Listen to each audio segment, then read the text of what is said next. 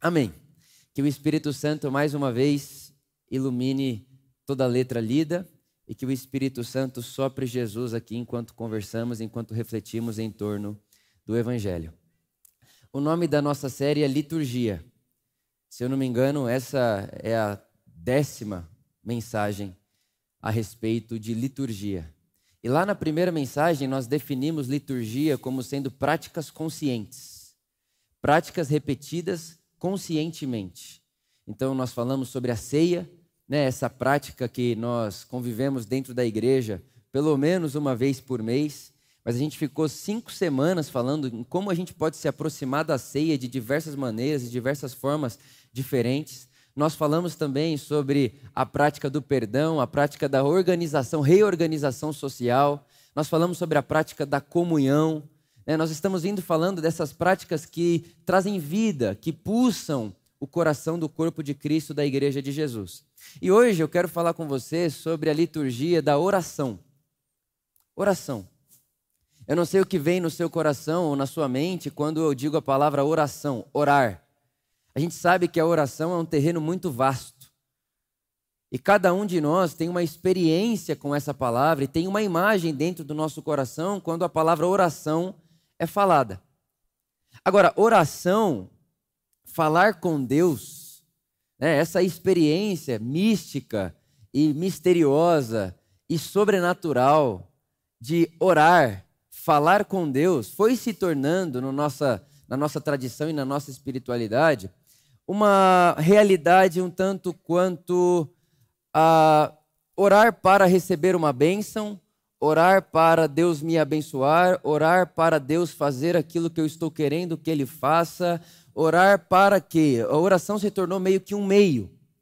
A oração se tornou meio que um meio de campo, uma ponte para algo que está depois da onde eu estou agora. Então eu estou aqui, preciso chegar lá. A ponte da onde eu estou para onde eu quero ir se tornou a oração é, oração. Mas eu queria propor para você hoje a oração por outra perspectiva. Eu queria que nós pensássemos hoje na oração como sendo um caminho de transformação. A oração como uma prática que me transforma. A oração como uma prática que não quer me colocar num outro lugar, mas quer me fazer outra pessoa. Quer me transformar em outra pessoa.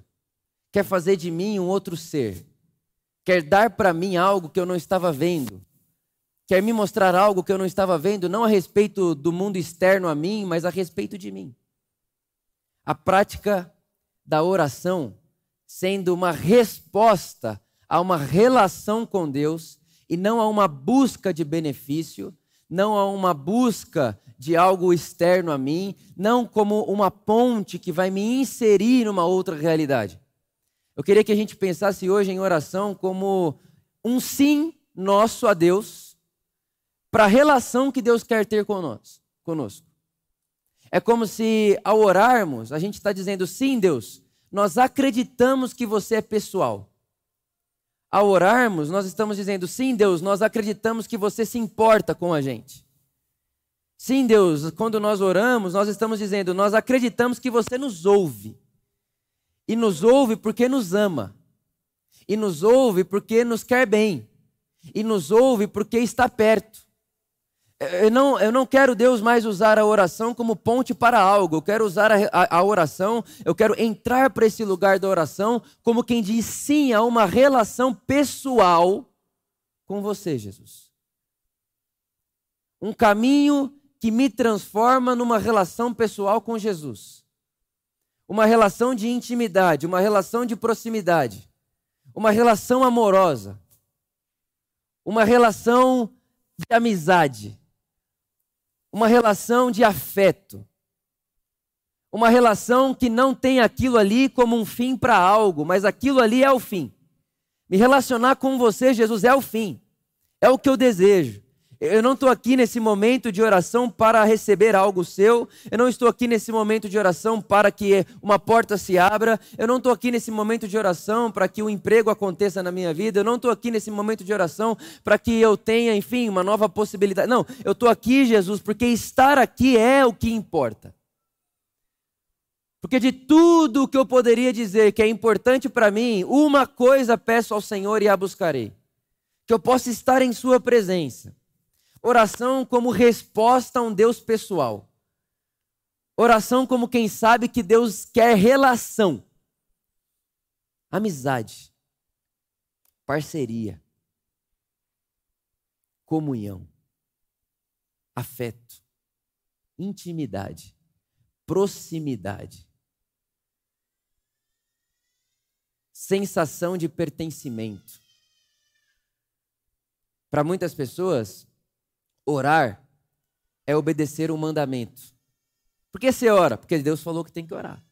Então, para essa pessoa que ora porque Deus falou que tem que orar, a recompensa da oração dela é: estou aliviado porque obedeci a Deus.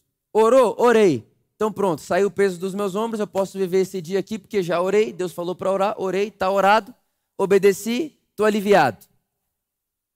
Para outro, a recompensa da oração é a porta aberta, a porta do emprego, a porta do coração da pessoa que ela quer conquistar, que ele quer conquistar. Coisas físicas, materiais, cura. Então, qual é a recompensa que você está esperando dessa oração? Eu estou esperando a minha cura. Estou esperando um novo emprego. Estou esperando sei lá o quê. Então a pessoa ora e ela fica assim. Repara, é, é oração como um caminho de ansiedade. É a oração que me deixa ansioso. Porque a recompensa da oração ali para mim é Deus fazer aquilo em meu favor, é Deus me curar, é Deus abrir o coração da minha amada, é Deus, é Deus resolver esse BO aí para mim. Agora, para quem pensa oração como um caminho de transformação, que é por onde eu quero caminhar com vocês hoje de manhã, quem pensa oração como um caminho de transformação, não percebe, não vê e não espera recompensa fora de si. Para uma pessoa que vê a oração como um caminho de transformação, o fruto da oração dela não é uma porta aberta, uma bênção dada ou uma eh, enfermidade curada. A recompensa dela é ela perceber que enquanto ela está diante de Jesus, o caráter desse Jesus está sendo moldado nela. Eu sinto que minha oração é respondida não quando uma porta se abre, mas quando uma situação que antes me tirava do sério, agora faz com que eu passe por ela pacientemente e perseverante. Quando algo que antes me tirava da linha, agora não me tira mais, eu olho e digo, eu olho e digo, uau, eu estou conseguindo ver a, a, a recompensa, o fruto da minha vida de oração. Porque a oração, se é que a gente pode falar assim, ela pode ser dividida, não sei se essa é a melhor palavra, mas o meu português é o que eu consigo encontrar. Em duas partes. Em momentos de oração e vida de oração. Quando você olha, por exemplo, para a experiência de Jesus, Jesus, ele tinha os seus momentos de oração. Não poucas vezes no evangelho você vai ver o texto dizendo assim: "E Jesus, como de costume, se retirava para orar. Jesus, como de costume, ou seja, Jesus fazia isso como uma prática litúrgica. Jesus, como de costume, se retirava para orar. Ele ia ter um momento dele com seu pai. Ele ia estar diante do seu pai. E é ali que ele está diante do seu pai, que ele está vendo o que o seu pai está fazendo. É ali diante do seu pai que ele está aprendendo. A Bíblia diz que Jesus aprendia e se fortalecia no espírito enquanto orava, enquanto estava diante do seu pai. Agora, quando Jesus saía ali daquele seu momento de oração e ia para a vida, na vida Jesus dizia: Aqui eu só faço o que vejo meu pai fazer. Na vida eu estou fazendo, estou mostrando para vocês o que eu vi o meu pai fazendo. Então é uma espécie de, no meu momento de oração, eu vejo meu Pai, eu vejo Jesus, eu vejo como ele age, eu vejo como ele se move, eu vejo como ele funciona. E quando eu vou para a vida, a recompensa da minha oração não é as portas abertas, mas é eu perceber que na minha vida eu posso dizer: eu estou fazendo o que vi o meu Pai fazer. Eu estou me tornando aquilo que eu vi Jesus ser. Então é como se a minha vida se tornasse uma reação da minha oração. O meu momento de oração recheia a minha vida. É como se quando eu acordo pela manhã e vou ficar diante de Jesus no meu momento de oração, é como se eu estivesse colocando um tempero em todo o meu dia. Você que cozinha sabe, depois que você coloca sal no arroz, não dá para tirar mais, dá? Não dá. Depois você coloca fermento na massa, dá para tirar? Não dá. Depois que misturou, já era. Isso é a oração no nosso dia. É temperar o dia com um fermento que não se fabrica aqui. É temperar o nosso dia com um fermento que a gente não pode fabricar por nós mesmos. É temperar o nosso fermento, o nosso dia, na presença de Jesus. Isso é orar. E para tentar propor para você um caminho, eu queria chamar Paulo para nossa conversa. Paulo escrevendo à igreja em Corintos, no capítulo 3 de 2 Coríntios, capítulo 18, versículo 18, perdão. 2 Coríntios, capítulo 3, versículo 18. O nosso irmão Paulo diz assim: E todos nós, que com a face descoberta, contemplamos a glória do Senhor, segundo a sua imagem, estamos sendo transformados com glória cada vez maior, a qual vem do Senhor, que é o Espírito. Esse é o texto que fundamenta a minha vida de oração há muitos anos. Esse é o meu texto base. É daí que eu tiro a minha experiência de oração. É daí que eu construí o meu jeito de orar. Repara que eu estou dizendo a você um jeito de orar, uma forma de orar, um caminho de transformação. Não é o único, é um dos. Existem vários. Agora, esse verso é um dos versículos mais caros para a minha experiência de oração. Porque o apóstolo Paulo começa dizendo que nós, diante de Deus, podemos ter uma face descoberta. E o contexto disso é que ele está dizendo que Moisés, quando percebe lá em Êxodo que a sua, o brilho que ele tinha sobre o seu rosto estava se desvanecendo, ou seja, quando Moisés percebe que está perdendo o brilho do rosto dele, ele começa a pôr um véu no rosto para as pessoas não verem que o seu brilho estava apagando. Então, o véu fala de tipo, eu ponho um véu no meu rosto para que você não me veja como eu de fato estou, porque se você me vê como eu de fato estou, você não vai me aceitar como você me aceitava antes. Essa é a representatividade do véu. Então, o que Paulo está dizendo é: nós não precisamos de véu diante de Deus. Pode tirar o véu. Vitor, Deus não quer se relacionar com a sua máscara. Deus não quer se relacionar com o seu impostor, com a sua fantasia, com a sua ilusão. Deus não quer que você chegue diante dele como quem diz, está tudo bem, sendo que não está. Deus não quer que você chegue diante dele como se você tivesse uma falsa coragem. Não, estou corajoso, está morrendo de medo. Mas chega diante de Deus, Deus, a sua coragem, Deus, a sua. Tenho, ele está dizendo assim: tira, tira, tira esse véu do rosto. Não se esconda dele. Tira o véu, deixa ele te ver. Não poucas vezes nas minhas orações, principalmente as minhas orações pela manhã, eu ouço no meu coração Jesus perguntando para mim: Vitor, qual é o seu nome hoje? Qual é o seu nome agora? E não poucas vezes a minha resposta é: Jesus, meu nome agora é ansiedade, eu estou ansioso. Jesus, meu nome agora é medo, eu estou com medo. Jesus, meu nome agora é insegurança, estou me sentindo inseguro. Qual é o seu nome agora, Vitor? Tira, tira, tira, tira o véu. Tira o véu. Porque é com a face descoberta, é diante de Jesus com sinceridade e transparência que nós contemplamos a glória do Senhor. Não dá para ver a glória do Senhor com um véu no rosto. Não dá para ver a glória do Senhor com falsidade diante de Deus. Irmãos, Deus, Jesus, nunca teve problema com gente que peca. O problema de Jesus era com gente hipócrita. Sempre foi. Os pecadores se sentiam à vontade na presença de Jesus, porque na presença de Jesus, pecador tem espaço para se arrepender. Hipócrita, na presença de Jesus, sentia raiva e ódio porque queria matar Jesus.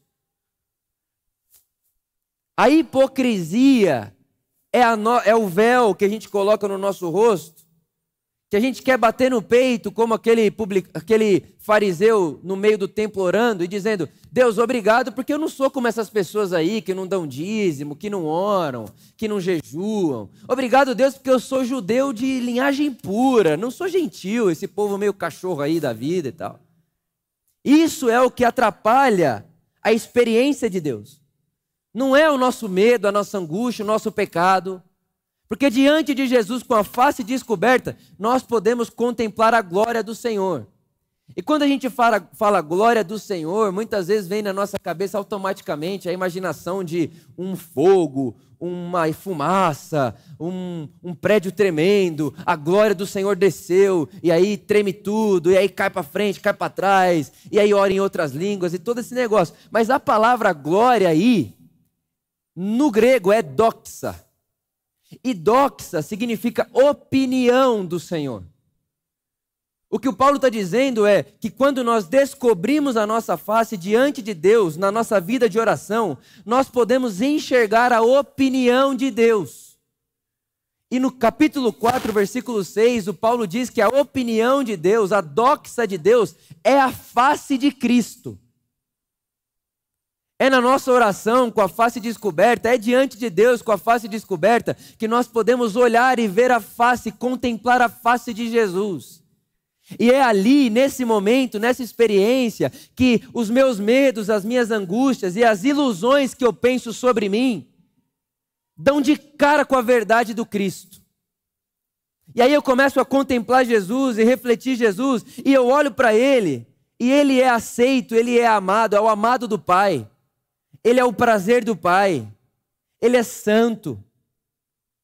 E aí, enquanto eu estou olhando para Ele, que é amado, que Ele é santo, essa experiência, a minha ilusão de achar que, ah, eu não sei se eu sou tão amado assim, eu não sei se eu estou com medo, eu estou ansioso, eu tenho medo do futuro, eu tenho trauma do passado. É nessa experiência onde as minhas ilusões, os meus traumas, as minhas experiências ruins, elas dão de cara com a verdade do Cristo. Elas dão de cara, o meu medo dá de cara com a face de Jesus, dentro do meu coração, dentro da minha alma. E é quando os meus medos e as minhas ilusões dão de cara com Jesus, que a verdade de Jesus, que é a verdade sobre mim e sobre você, porque nós estamos em Cristo, Ele é a nossa identidade, Ele é a nossa verdade. É quando nós damos de cara com Jesus, com a nossa ilusão, trauma, medo e angústia, que a verdade de Cristo se sobrepõe à nossa ilusão. É nessa experiência. Mas para essa experiência acontecer, eu preciso primeiro tirar a máscara, tirar o véu, tirar a hipocrisia, ter coragem de falar qual é o meu nome hoje. Se Jesus perguntasse para você agora, qual é o seu nome agora? O que você diria? Tenha coragem de dizer. Porque às vezes a gente não tem coragem de dizer o que a gente realmente está sentindo, porque a gente tem medo de não ser aceito, a gente tem medo de ser rejeitado, a gente tem medo de ser colocado de lado, mas Jesus é quem está diante de mim, de você, dizendo: não precisa ter medo, tira o véu, tira o véu. Tira a hipocrisia, tira a máscara, porque é quando você tira a máscara que você me contempla, você me enxerga. E quando você me enxerga, Vitor, me enxergar é ver a verdade sobre você. Você encontra a verdade sobre você enxergando Jesus, porque Ele é a nossa identidade, nós estamos em Cristo. Se você quer saber o quão amado você é pelo Pai, olhe Jesus. Jesus disse que nós somos amados pelo Pai como Ele é amado pelo Pai. Jesus diz que o mesmo amor que ele participa do Pai, nós participamos. O Paulo diz que nós estamos assentados em Cristo, com Cristo, para Cristo. É a experiência de oração que coloca as minhas ilusões de frente com a verdade do Evangelho. Mas para as minhas ilusões virem para fora, eu preciso ter coragem de tirar a máscara, senão eu vou chegar diante de Deus com aquele português polido, Senhor meu Deus e meu Pai. E aí faz aquela oração repetida, igualzinha todo dia. e que se torna mais uma reza, que se torna mais uma oração decorada do que um sim a uma relação. Se torna muito mais uma experiência religiosa, dogmática, do que uma relação de amor, de afeto, de carinho e de pessoas. Quando eu me acostumo, me automatizo nisso daí, Deus volta a estar lá longe e eu preciso ir até lá longe para falar com Deus. E todos nós que com o rosto descoberto contemplamos a glória do Senhor, estamos sendo transformados. Irmãos, essa precisa ser a recompensa da nossa oração. Um senso de transformação. Por exemplo, Jesus, no Getsemane, está suando sangue. E ele vai ao pai e diz: Pai, tem outro jeito aí? Dá para ser de outro jeito? Eu estou suando sangue, eu estou desesperado. Jesus está falando assim: Pai, abre outra porta. Abre um outro caminho. É a oração que vai, e muita gente vai falar isso mesmo com Deus, tem que falar, tem que ser real, é tirar a máscara. Tem dia que você só vai querer falar: Deus, abre essa porta, pelo amor de Deus. E é muito interessante que, não sei se você já parou para pensar nisso, mas Jesus fez um pedido não atendido. Jesus falou: Pai, tem outro jeito? Tem outra porta? Tem outro caminho? E não tinha, irmão. Aquele era o caminho. Aquele era o jeito. É aquilo que tinha para acontecer. E aí o que acontece? Há quem diga, ah, então a oração de Jesus não serviu para nada. Não, serviu sim, porque Jesus estava angustiado, Jesus estava suando sangue de desespero, e enquanto ele orava, a Bíblia diz que ele se levanta e se entrega. Ou seja, a oração de Jesus não abriu outra porta, mas fortaleceu o Cristo, fortaleceu Jesus. Quando ele termina de orar, ele levanta e fala: Então eu vou pular nisso aí, eu vou entrar para isso aí. Agora ele se levanta diferente para a mesma situação que ele encararia antes da oração. Ou seja, a oração não muda a situação em si. A oração põe outro Vitor na situação que já era antes do Vitor orar. A oração, ela, não, eu vou, pra, eu vou orar, a situação é X, a hora que eu abro o olho, a oração é Y. Não é isso. Eu sou X a hora que vou orar. E quando eu termino de orar, agora eu sou Y. E vou para a mesma situação, só que com outra perspectiva, com outra coragem, com outro coração, com outra força, com outra vontade, com outra coragem, com outra lucidez. Porque estive diante de Jesus. Estive diante do meu Pai. Então, a recompensa da oração é transformação pessoal. A minha transformação. Eu quero me parecer com Jesus. Eu quero participar da vida de Jesus e vida de Jesus tem coragem. Eu quero participar da vida de Jesus e a vida de Jesus tem lucidez. Eu quero participar da vida de Jesus e a vida de Jesus tem mansidão, paciência, domínio próprio, longanimidade, paz. É na minha experiência de oração que isso acontece. Eu não estou orando para Deus abrir uma porta, eu estou orando para me encarnar na pessoa de Jesus. Eu estou orando para terminar a oração mais parecido com Jesus. Porque olha o que o texto diz: nós somos transformados segundo a sua imagem.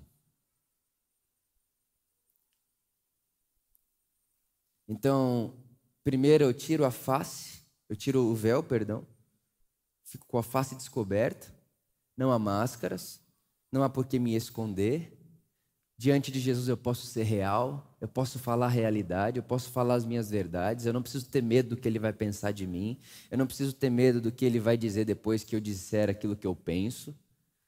Eu sei que se eu perguntar aqui para muitos de vocês, quem aqui teve coragem já de ser franco com Deus? Não são muitas pessoas. franco mesmo. Deus, estou com raiva de você. Em outro momento, Deus, eu estou com medo da vida. Em outro momento, falar assim: Nossa Deus, parece que você está mais comigo hoje que outro dia. Ser franco, ser real, tirar o véu. Seja você. Uma pessoa perguntou para mim essa semana na rede social: por que, que eu tenho dificuldade de conversar com Deus? E é interessante, né? Não é que ela tem dificuldade de conversar com pessoas, ela tem dificuldade de conversar com Deus, porque Deus não é uma pessoa, é outra coisa. Então Deus não vai ter de mim relação como tem com outras pessoas. Deus é Deus. Só que a experiência do Evangelho é que Deus é gente. E que Deus quer se relacionar com a gente como gente, como humano. Só há um mediador entre Deus e os homens. Quem é? Jesus Cristo, humano, homem. Então, a, a, a, o nosso problema na oração não é que a gente não sabe conversar, é que Deus para a gente não é mais gente. Deus é outro, lá, longe. Mas o Evangelho conta para a gente que não, não é outro lá longe, é aqui, agora, perto, como você. A sua semelhança, você é a semelhança dele e ele se fez a sua semelhança. É com esse Deus aí que a gente conversa. E eu respondi para essa moça, eu disse: olha, se você tivesse problema de conversar com qualquer pessoa, eu diria que você precisa de ajuda profissional. Mas seu problema não é de conversar. Seu problema são as ilusões religiosas que você produziu na sua mente quando o ambiente é a oração. Aí você vai orar, e quando você vai orar, você trava. Mas orar é dizer sim à relação pessoal com Jesus, que é uma pessoa. Vá conversar com Jesus. Eu gosto muito do Dallas Willard, que ele diz: orar é falar com Deus a respeito daquilo que estamos fazendo juntos. Orar é falar com Deus a respeito daquilo que estamos fazendo juntos. Coloque Deus, direcione seus pensamentos a Deus.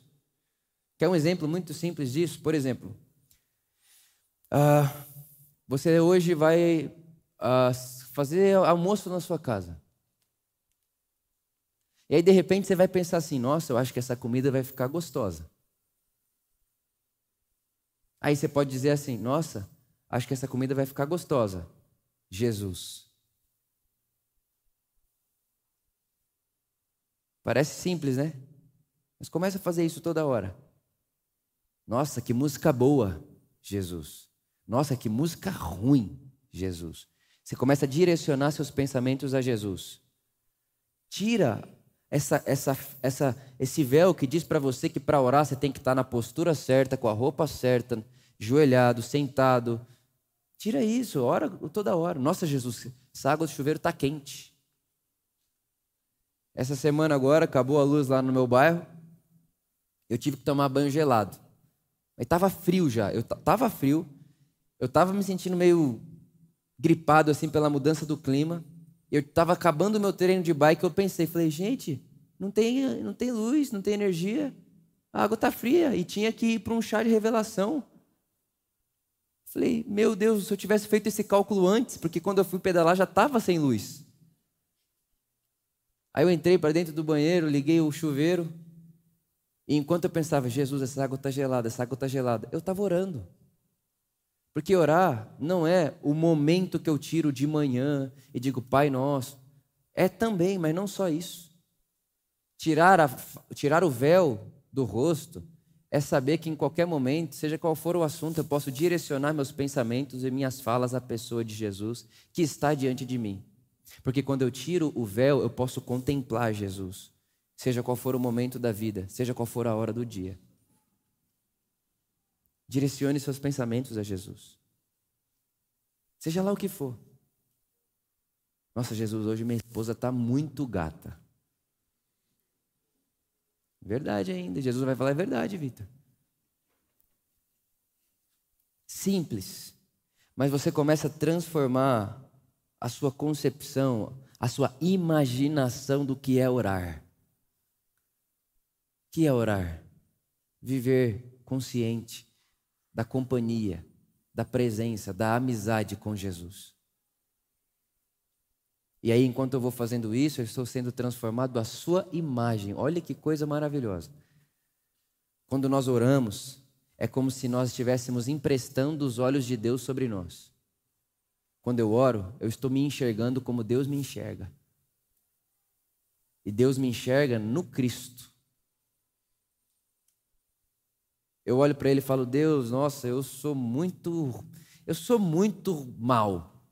Aí Jesus, Deus o Pai, olha para mim e diz: Não, você não é mal, você está no Cristo e o Cristo é bom. Há bondade em você, Vitor. Nossa, Jesus, sério, eu sou muito egoísta. Ele diz: Ei, você está em mim. Isso é uma ilusão da sua mente, uma experiência sua que você teve aí. Você não é egoísta. Você carrega a minha vida de generosidade. É no momento de oração que você fala: Nossa, Jesus, ontem eu fui muito grosso com fulano de tal. Eu acho que eu tenho esse problema, eu sou grosso. Aí Jesus, não. Isso é uma ilusão da sua mente, isso é uma ilusão das suas experiências. Você é manso, Vitor, porque a minha vida está em você.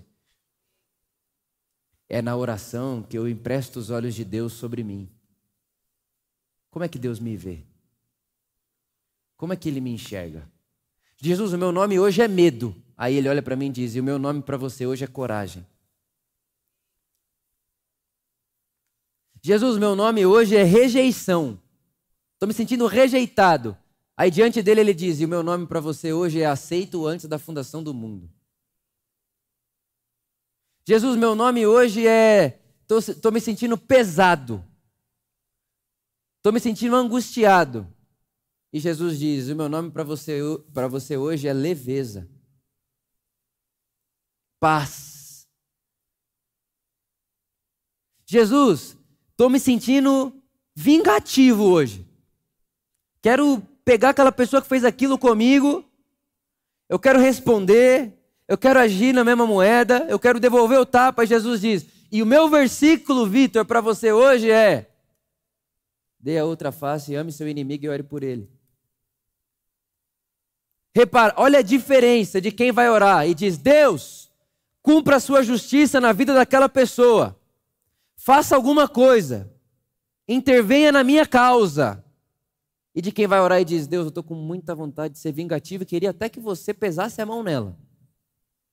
Se eu pudesse escolher, Deus, hoje eu endereçaria um raio. Aí você fala isso, você tira, você tem que ter a face limpa mesmo com ele. E aí, enquanto você fala isso, você já percebe que você está falando bobeira. Porque Jesus está diante de você. E quando você fica vendo Jesus, você não consegue ficar achando que isso é normal. E aí, enquanto você está nessa daí, em que você vai vendo Jesus, aí tem uma voz dentro de você está dizendo assim: dê outra face. Onde é a segunda milha? Isso é oração, irmãos. Iteração. Eu estou interagindo com Ele. Enquanto eu interajo com Ele, Ele interage comigo.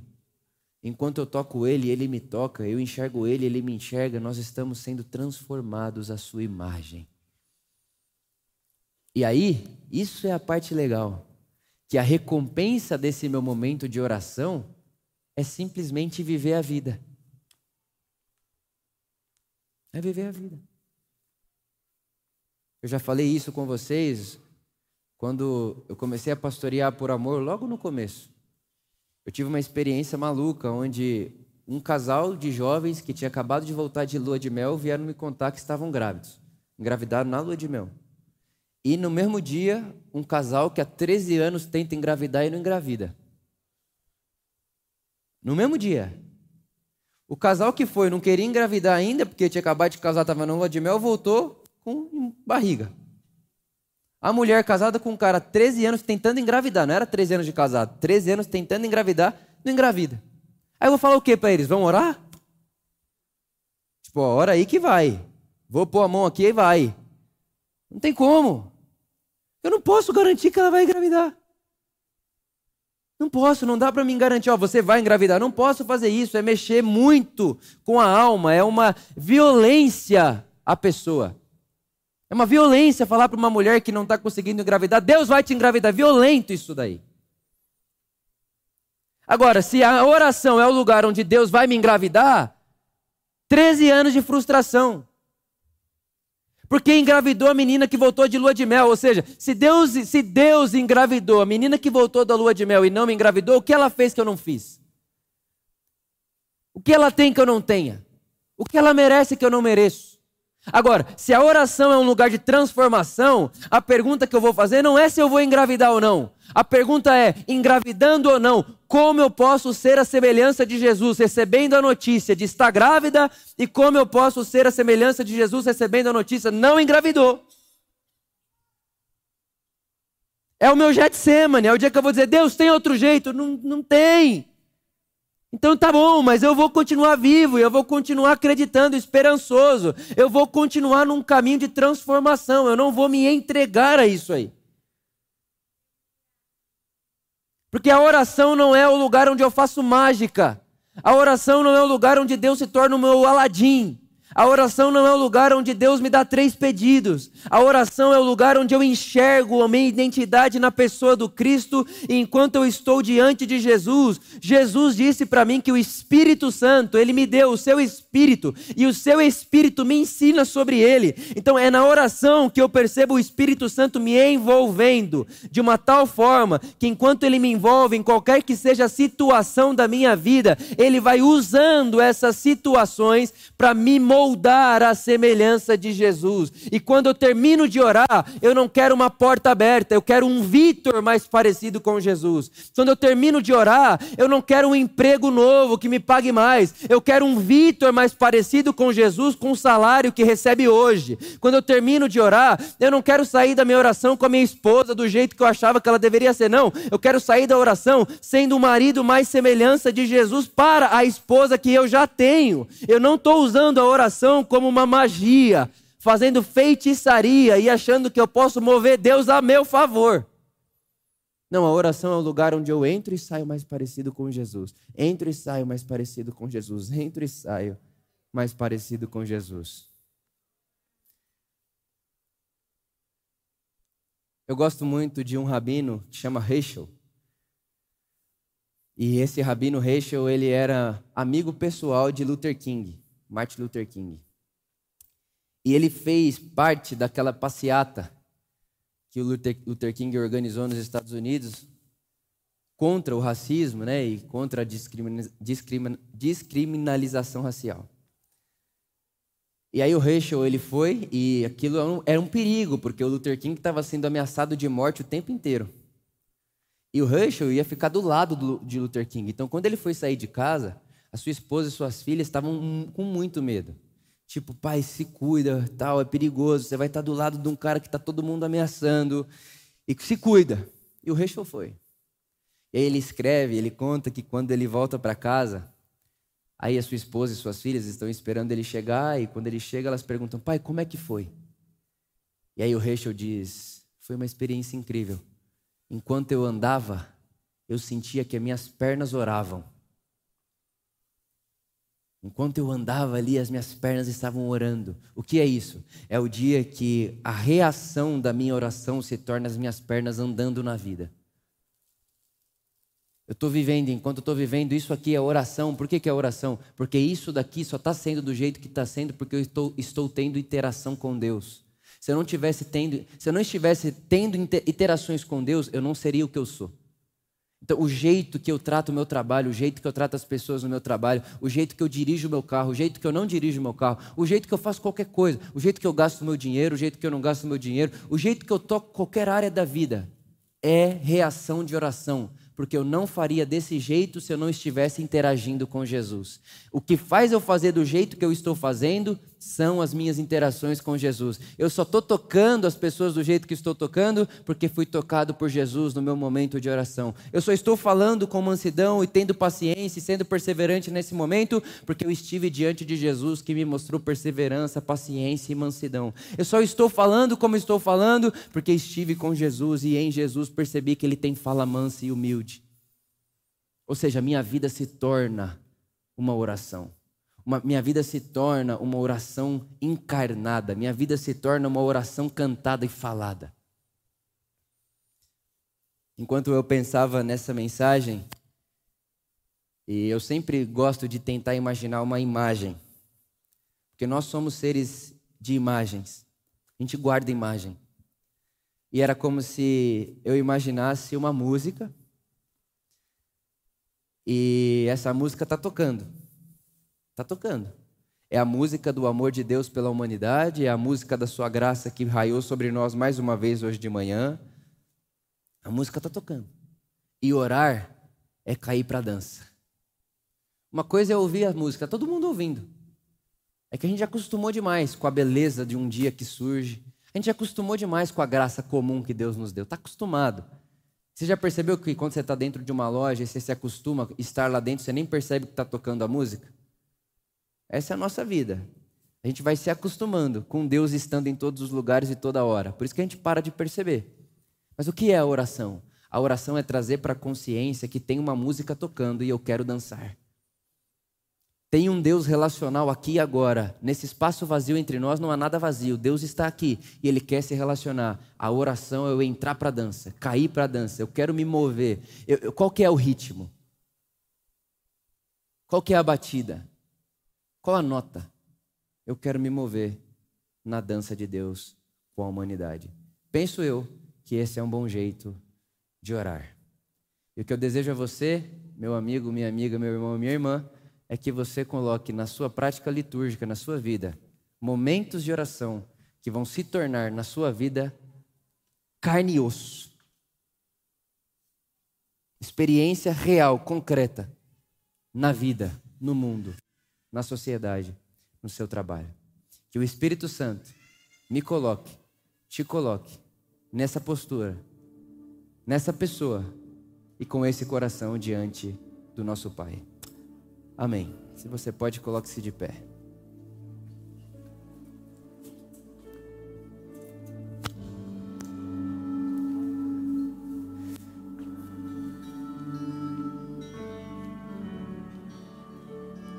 Sabe, não, não há.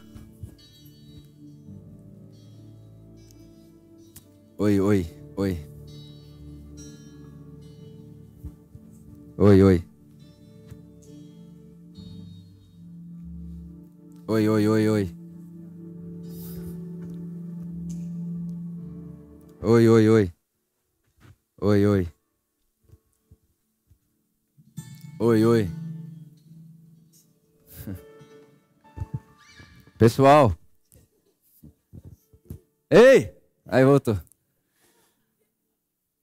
Sabe que essa experiência e esse lugar de oração e encontros com Deus, sendo encontros de transformação, podem se tornar para mim, para você, plataforma para qualquer coisa. Por exemplo, para um momento como esse que nós vamos viver agora, estamos vivendo agora. Você está aqui para quê? Você veio aqui para quê? Ah, eu vim aqui para receber uma resposta. E se não vier a resposta, aí você sai frustrado? Ah, eu vim aqui para Deus falar comigo. Especificamente, Deus, eu quero que o Vitor hoje fale comigo.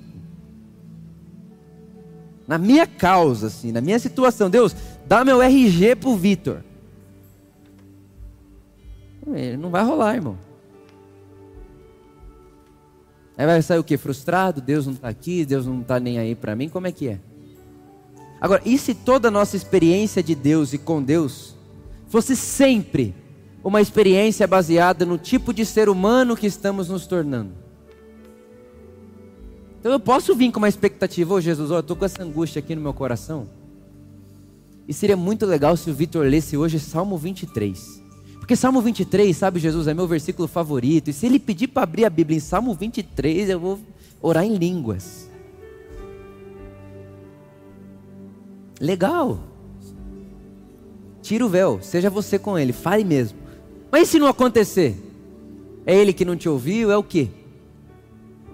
E se não acontecer, irmãos, não aconteceu. E Jesus passou por essa experiência de falar: Pai, tem outro jeito? Não tem. Então segue, segue rumo.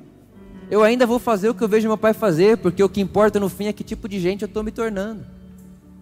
Que tipo de ser humano eu vou para a vida amanhã, segunda-feira? Que tipo de ser humano eu vou para a vida depois de terminar meu devocional, minha oração? minha experiência de Deus. Então, meu desejo, mais do que a oração em si, aquele momento que a gente ora, é que nós experimentemos da vida como esse lugar de transformação. Que nós gastemos a nossa vida dentro desse caminho de eu estou gastando a minha vida para me transformar num ser humano mais parecido com Jesus. E uma das coisas que eu faço é pastorear uma comunidade. Outra coisa que eu faço é ser marido. Outra coisa que eu faço é esporte. Outra coisa que eu faço é ser amigo. Eu faço um monte de coisa, mas o que eu estou fazendo mesmo no fim de tudo lá é me tornar parecido, parecida com Jesus. Que essa seja a nossa experiência enquanto cantamos, aqui em comunidade, enquanto oramos sozinho no nosso quarto e enquanto convivemos com as nossas rotinas diárias. Que seja assim. Amém.